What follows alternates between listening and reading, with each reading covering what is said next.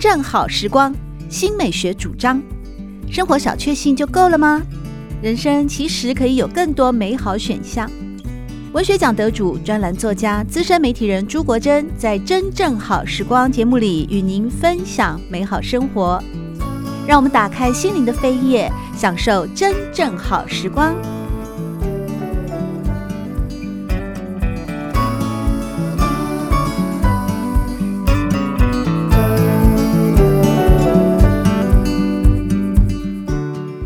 听众朋友们好，欢迎来到《真正好时光》的节目里。在今天我们邀请到的是专栏作家，也是资深领队，同时也是畅销书的作者吴俊生，和大家分享的是故宫应该这么逛。一探北京故宫繁华盛世，用不同角度全面玩味故宫历史。俊生你好，主持人您好，各位听众朋友大家好。故宫应该这么逛。我一看到这个书名啊，我就觉得非常的有兴趣，因为呢，二十年前我就有去过故宫了啊，是但是那次我真的不知道怎么逛。嗯我印象最深的就是我的当地的朋友帮我从大门一路带到了后门，嗯然后他就说我有一个私密景点要跟你分享，他就带我啊穿过了后门以后，过了马路到了山山上的半山腰，哇，真的是俯瞰整个故宫的中轴线。嗯，嗯这是我二十年前第一次到故宫的时候印象最深刻的地方是。而今天呢，吴俊生为我们带来了这本哦非常丰富而且非常好看的《故宫应该这么逛》。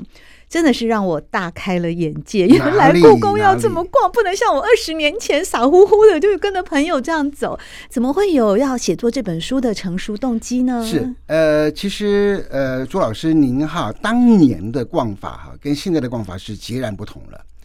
因为您当年哈，呃，其实它只有走中轴线而已，那个嗯开放的面积大概差不多只有百分之二十而已，对，它不能往东也不能往西。对，可是呢，哈，从呃二零呃，应该说二零零三年左右吧，哈。那么，因为因应这个北京奥运的关系，哈，嗯以及要迎接二零二零年十二月北京落成六百周年的关系，所以呢，哈，他们连续大修了十多年，将近二十年的时间，哦，好，整个焕然一新。所以现在的北京故宫哈，它已经开放到空前绝后的面积达到百分之八十五的面积了，嗯它不会再大了，因为很多地方哈它是永远不会开放的，嗯，所以哈比你当时的百分之二十的面积扩大了不知道多少倍了，所以现在它它只有它不但是有东有西，那包含说最基本的中路线了。北京故宫啊，因为它的人流量太大了，所以呢，很多地方呢是单行道，好，它只能够往同一个方向走，不像当年您啊，嗯东南西北随便您逛。真啊的，呃现在是只有单行道了。哦，所以哈，如果说您要去全览故宫的话呢，可能就要按照小弟的这本书嗯分成三个段落，对就是中、东、西三个段落。所以这本书呢，分成三个章节来跟各位听众朋友做报告。可是这样子玩的话，你恐怕也要三个月才能够好哦没有好的把没故有宫啦看清楚。 没有啦，没有啦。其实其实哈，呃，说我冒昧哈，如果说你拿到我这本书的话，三天就可以走完了啊、哦就不用用到三个月。第一天走中轴线，第二天对走东宫，对东第三对天走西路。对，那么其实哈，我现在哈，他们的观光资源也非常丰富了。我记得大概在五六年以前哈，你大概呃走到中午你就会饿了。对啊因为它那个里面没有卖吃的哈，对只有在以前是只有在最后面哈有卖泡面嗯，啊，可是现在的话哈，它的中间哈会它的呃等于说你走到一半的时候哈，那么就会有餐厅了，不管在东或者在西，它都有餐厅了。啊所就以可在吃故到宫热里食面喝嗯咖啡啊、用餐啊，哎，已对经是一个有很有平常的事情了。很平常的事情了，可以吃到热食，而且呃是在古迹里面吃。像是如果您是在这个西西边用餐的话呢，是在当年的冰窖里面嗯，用餐；如果呢是在东边的用餐的话呢，是在以前的御膳茶坊哦啊的对面那个地方用餐。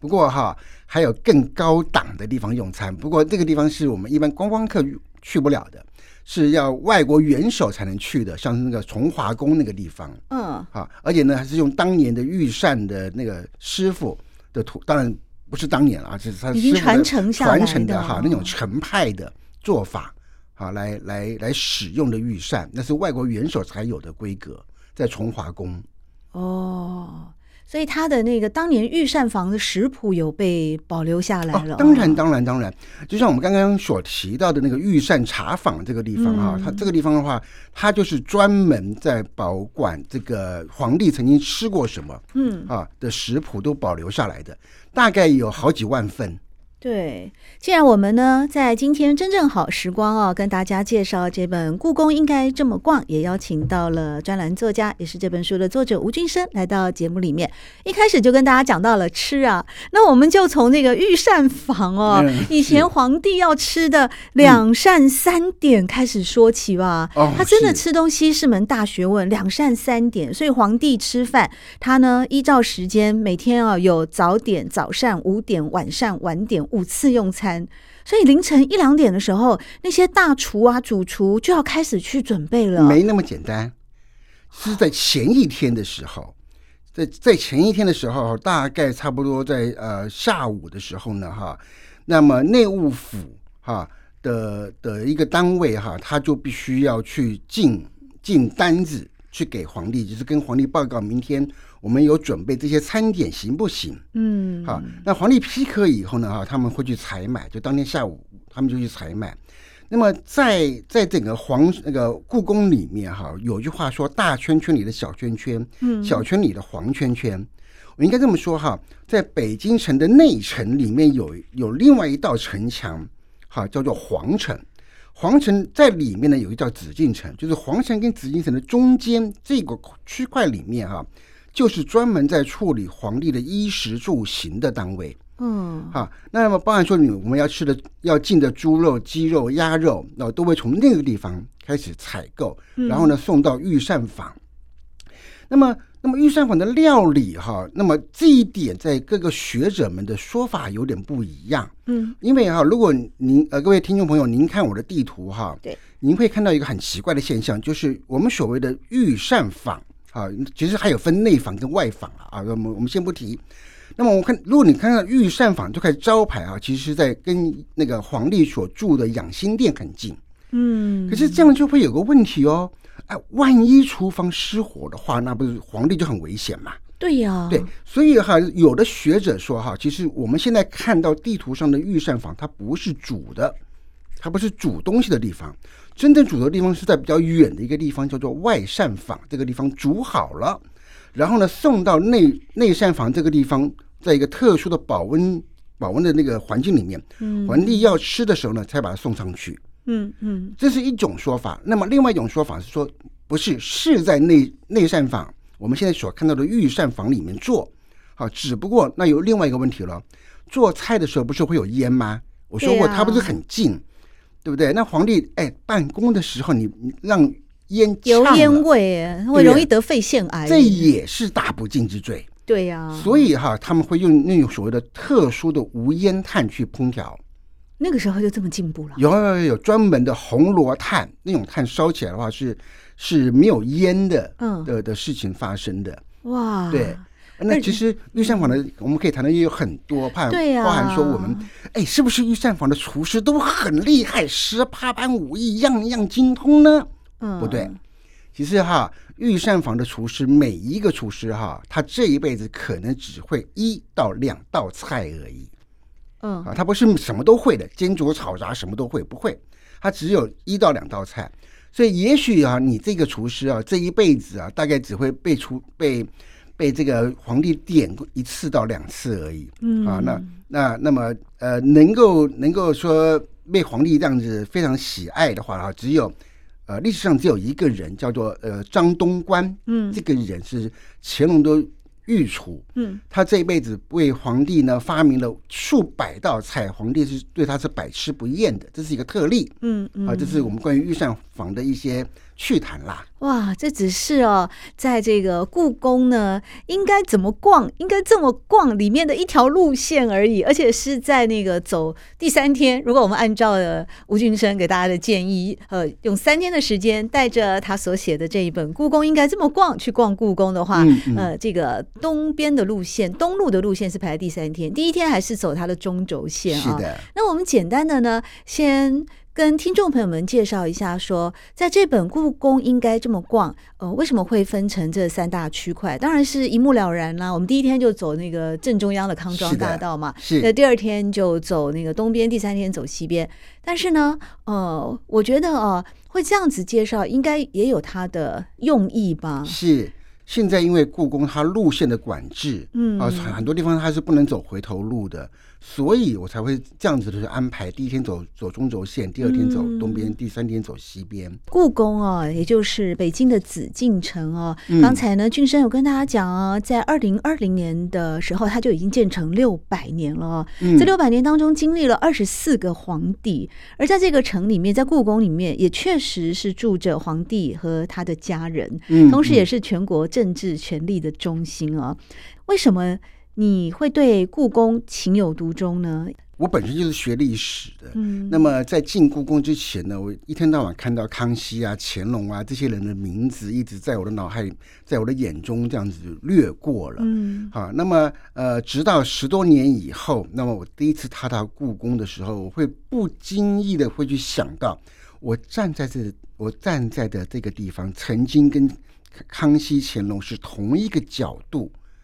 我们两个是在相同的空间里面做不同的时间交汇。嗯这种感动，我真的是不知道去怎么去形容给各位听众朋友去听。我几乎哈、可以说对着那个当时啦，当时呃我也不怕别人笑，我就对着那个太和殿的龙椅啊，真是真的是三跪九叩的磕下去啊，好那种感动。那么那我那个时候还不是从事旅游方面的工作的，后来呢，因为也是喜欢历史文物，去从事了呃带带团的这个工作。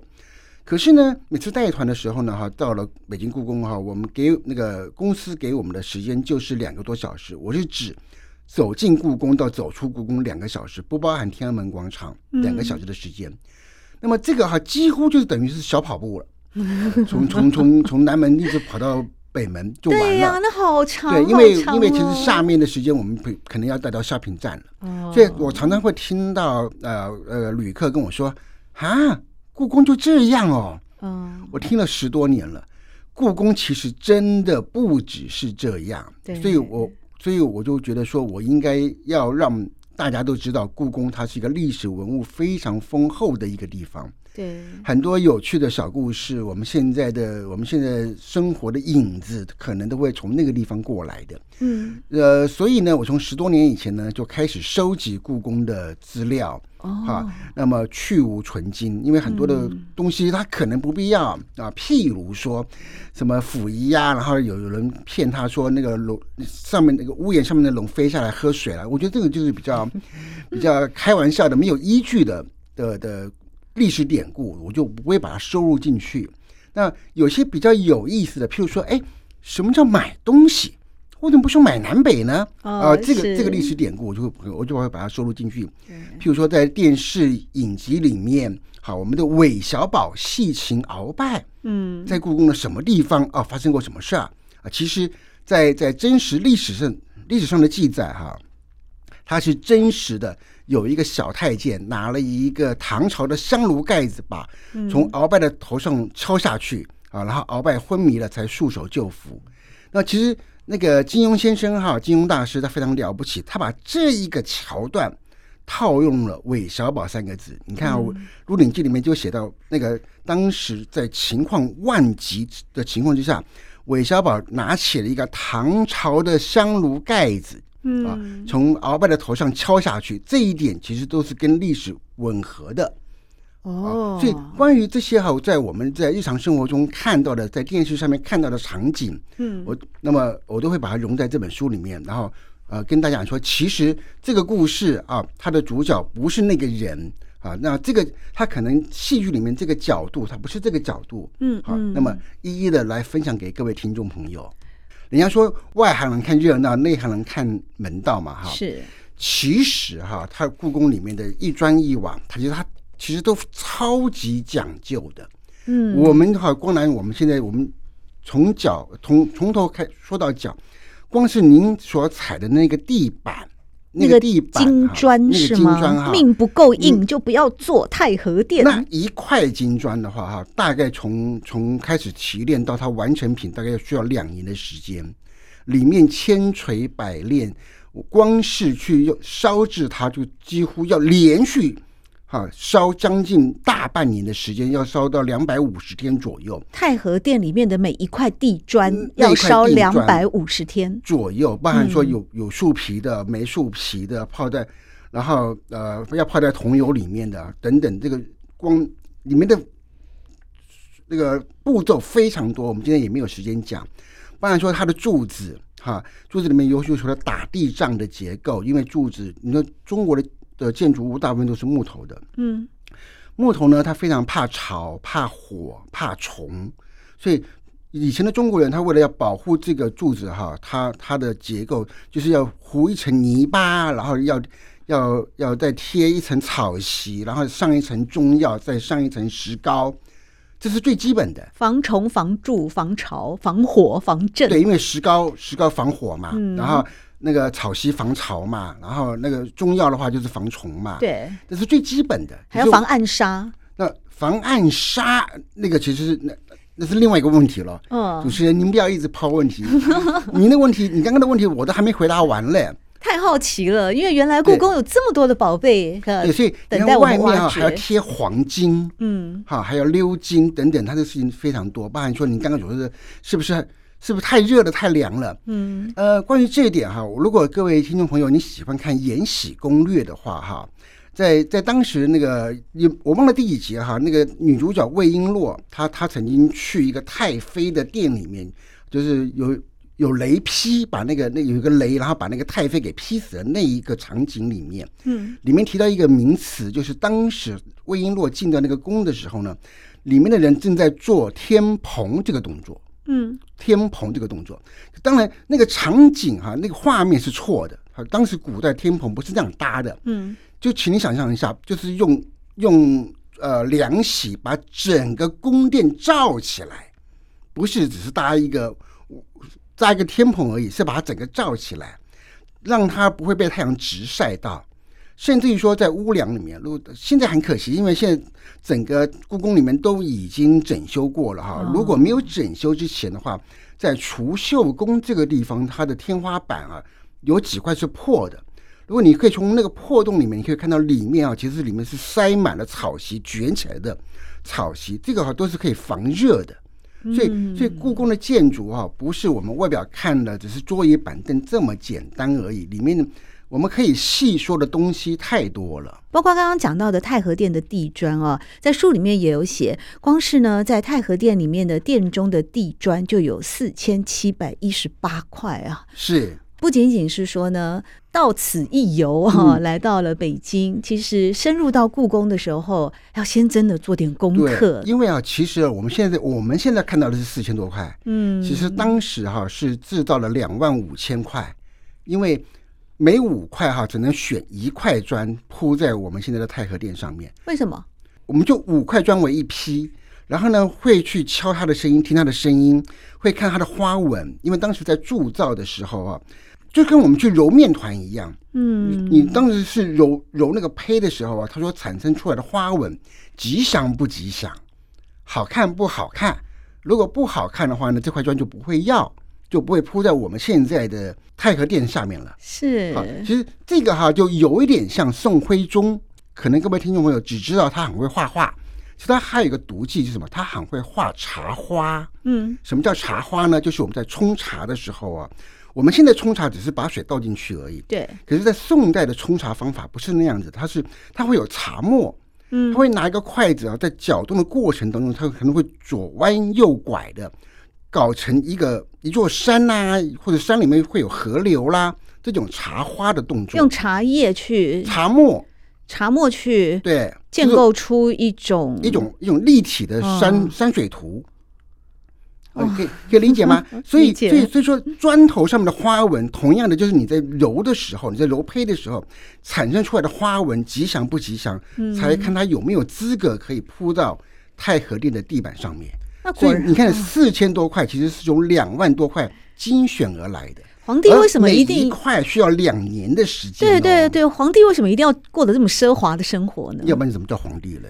说的也是哦，要不然怎么会有这样子的故宫哦，一直留到现在六百年哦，是然后让是我们呢后世的人在这里面不仅是缅怀历史的一种长河，同时也能够更进一步的去体认到在当时的一个精致的艺术或者是精致收藏以及所谓的贵族的嗯生活，是当然有是更丰富的故事啊呃，其实到了故宫啊，难免都会想到很多电视连续剧里面的一些啊、那些戏剧的情节。那我对这本书里面有一个地方啊也很好奇，就是那个保和殿啊，保和殿哈，其实我们现在考试的这种规格哈，是从乾隆时期才有的。它作为考试的这个动作之前哈，其实它以前还有一个动作，有金岩这个动作。什么叫金岩呢？就是皇帝上课的地方，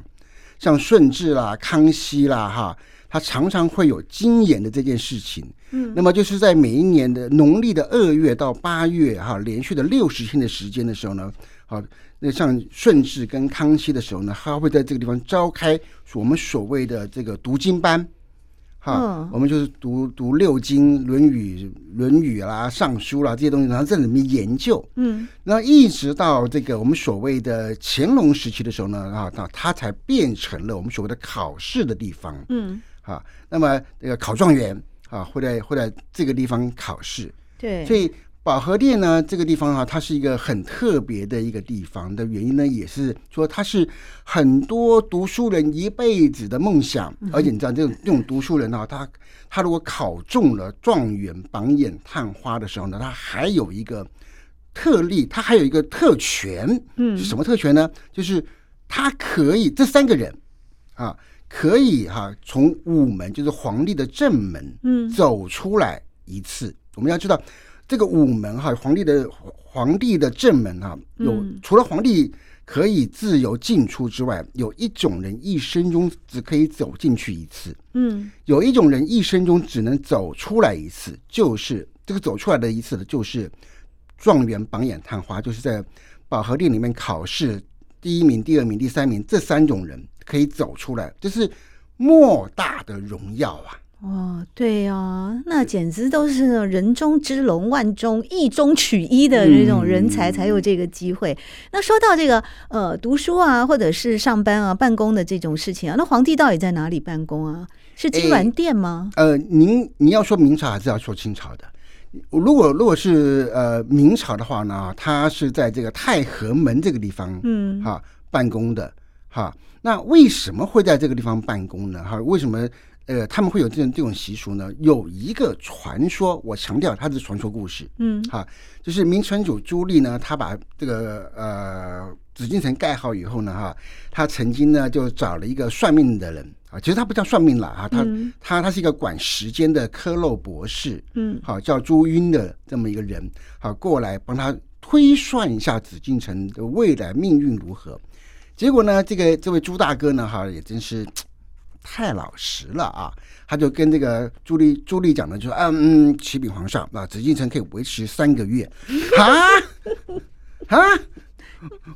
我大明王朝千秋万世，怎么会只有三个月呢？啊，结果呢，没想到这个这个一语成谶啊，整三个月以后呢，整个紫禁城的前三大殿被雷火给急急烧了，烧掉了，烧掉了哦，三个月就烧掉，这是这这是历史啊嗯。嗯那朱晕的朱晕的这件事情当然是传说故事了哈。那不管怎么样哈，那么那么当时的朱棣呢，就有点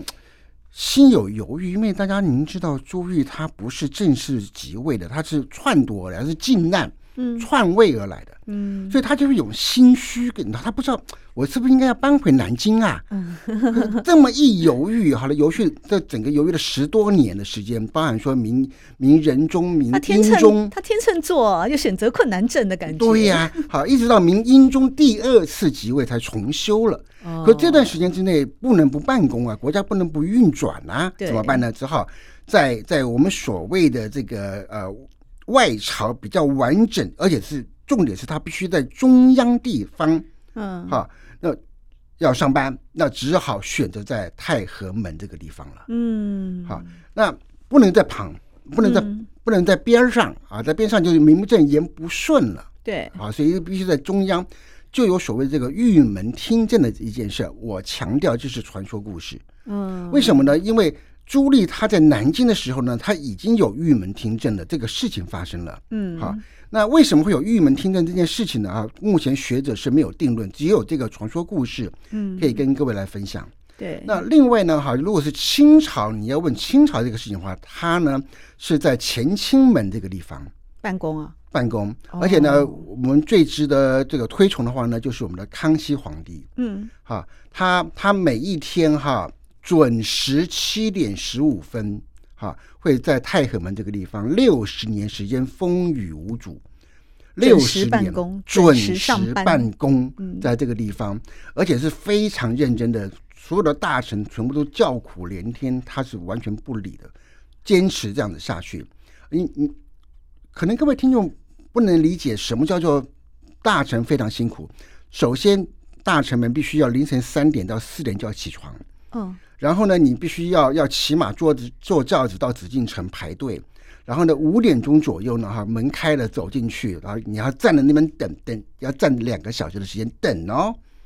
在这段时间之内哈，不是可以喝茶纯聊天的，不是，嗯是你必须要背书，嗯你要把你今天的报告要背下来，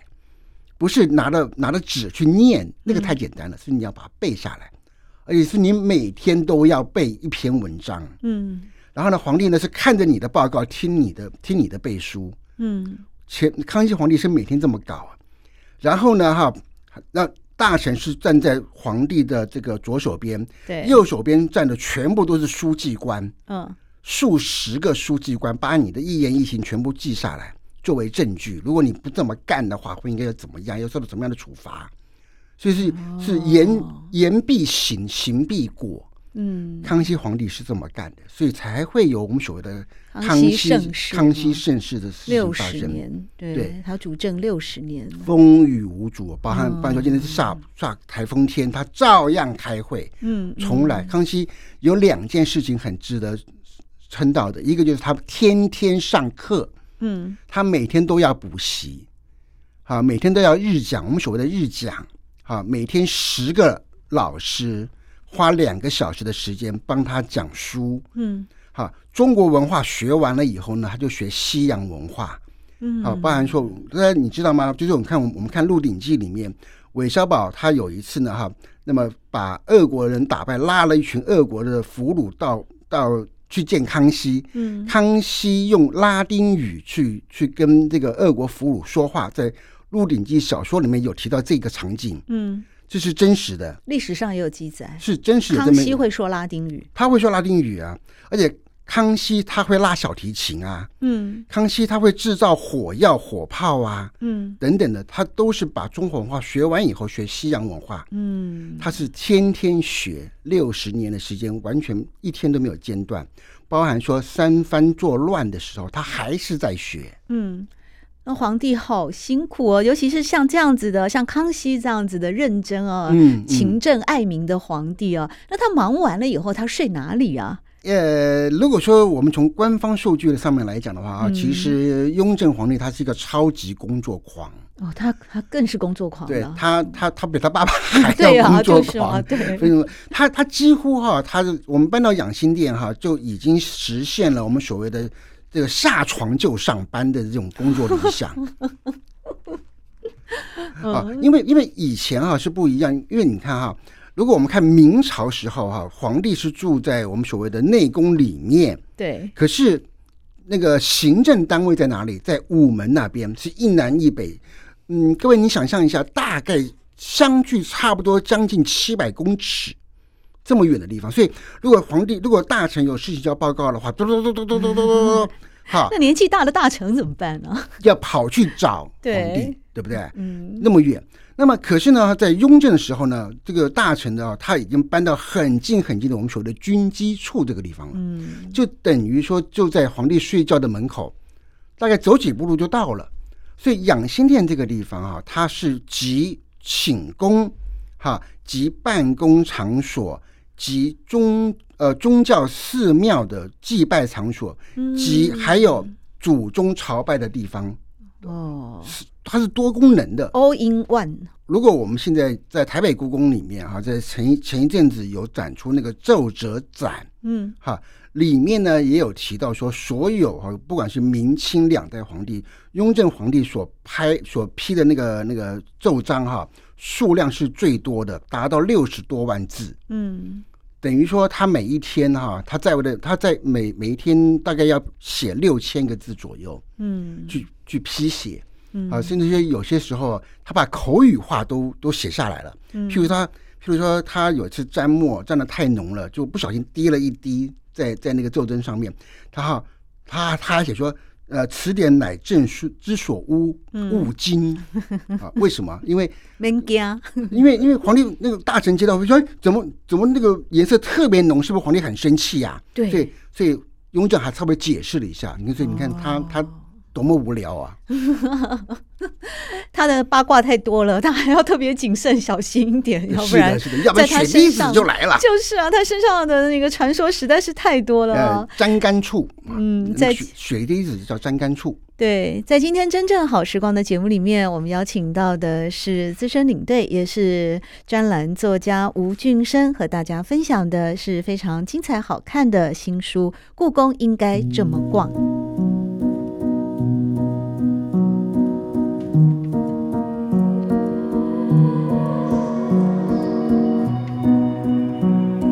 真正好时光，每个星期六早上八点钟到九点钟，在汉声广播电台全国联播网播出。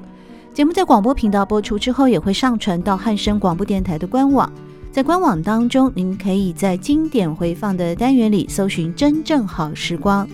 随时收听到国珍为各位制作的精彩内容。喜欢朱国珍制作主持的《真正好时光》，欢迎您订阅、分享或留言。随时保持互动，一起共享美好生活。